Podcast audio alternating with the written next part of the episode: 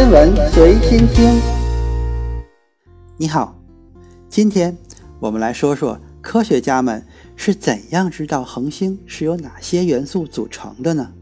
太阳是一团炽热的等离子体，一座巨大的核熔炉。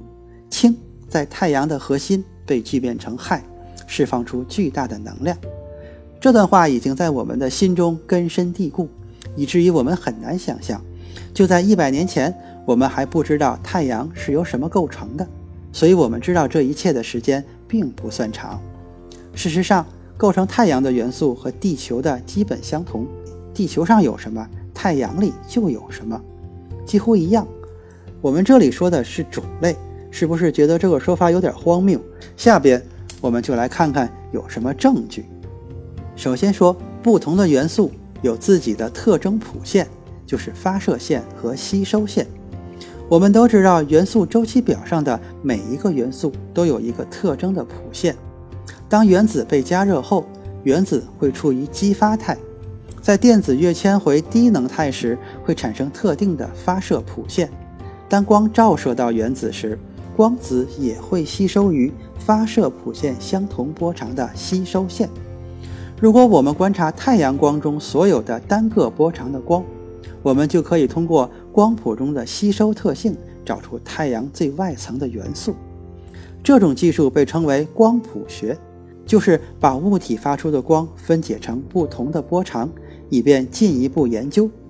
通过对太阳光谱的研究，我们可以发现，光谱中间的暗线就是太阳光谱中的吸收线。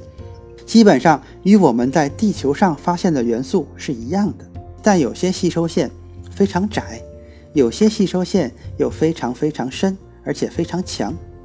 那么这是什么决定了吸收线的强度呢？事实证明，吸收线的强度由两个因素决定，其中之一是元素越多，吸收线就越强。这个特定的波长是六五六三纳米，对应一条氢谱线。但要正确理解吸收线的强度，还必须了解第二个因素，那就是原子的电离水平。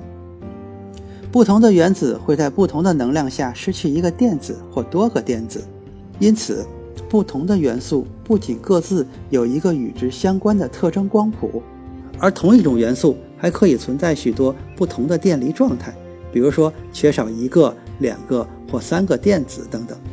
这些不同电离状态下的原子都有自己独特的光谱，因为能量是决定原子电离状态的唯一因素，这就意味着不同的温度会导致不同的相对电离水平，同一种原子就会出现不同的相对吸收水平。根据黑体辐射恒星的颜色，我们就可以确定恒星的温度。当我们在夜空中观察恒星时，我们很容易就能看出来，它们有很多不同的种类。很明显，夜空中的恒星有着截然不同的颜色，这告诉我们，至少在恒星的表面，彼此之间的温差相差是非常大的。根据黑体辐射，当我们看到不同颜色的恒星时，我们就能知道恒星之间的温差。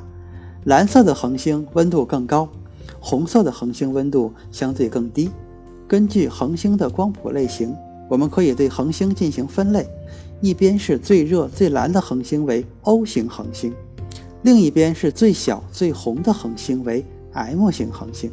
如果我们只按照温度对恒星进行分类，你可能会认为顺序应该是 A B C D E F G，而不是 O B A F G K M。所以这个分类不仅包含了恒星的光谱类型。还包含了恒星中吸收谱线的相对强度。恒星的吸收谱线会随着温度的变化出现和消失，这是因为完全电离的原子不会吸收任何光线。当然，当测量一颗恒星的吸收线时，我们就需要知道恒星的温度是多少，以及原子的电离程度，这样才能正确的得出恒星里面元素的相对丰度是多少。这是一个很复杂的过程。综合上面的一些特性，我们就可以知道太阳是由什么组成的，以及元素的丰度。现在我们回到太阳的光谱，我们了解了不同原子的吸收光谱以及原子的电离特性。我们就可以知道太阳是由什么组成的了。事实上，在太阳上发现的元素种类和在地球上发现的元素种类几乎是一样的。太阳的光谱中有不同元素的特定吸收谱线，但是最大的不同是，太阳中的氦和氢比地球上丰富得多。氦在太阳上的含量是地球上的几千倍，氢在太阳上的含量大约是地球上的一百万倍。吸收线的强度与恒星的温度以及已知原子的电离特性结合在一起，我们就会得出一个结论：太阳主要是由氢构成的。今天的天文随心听就是这些，咱们下次再见。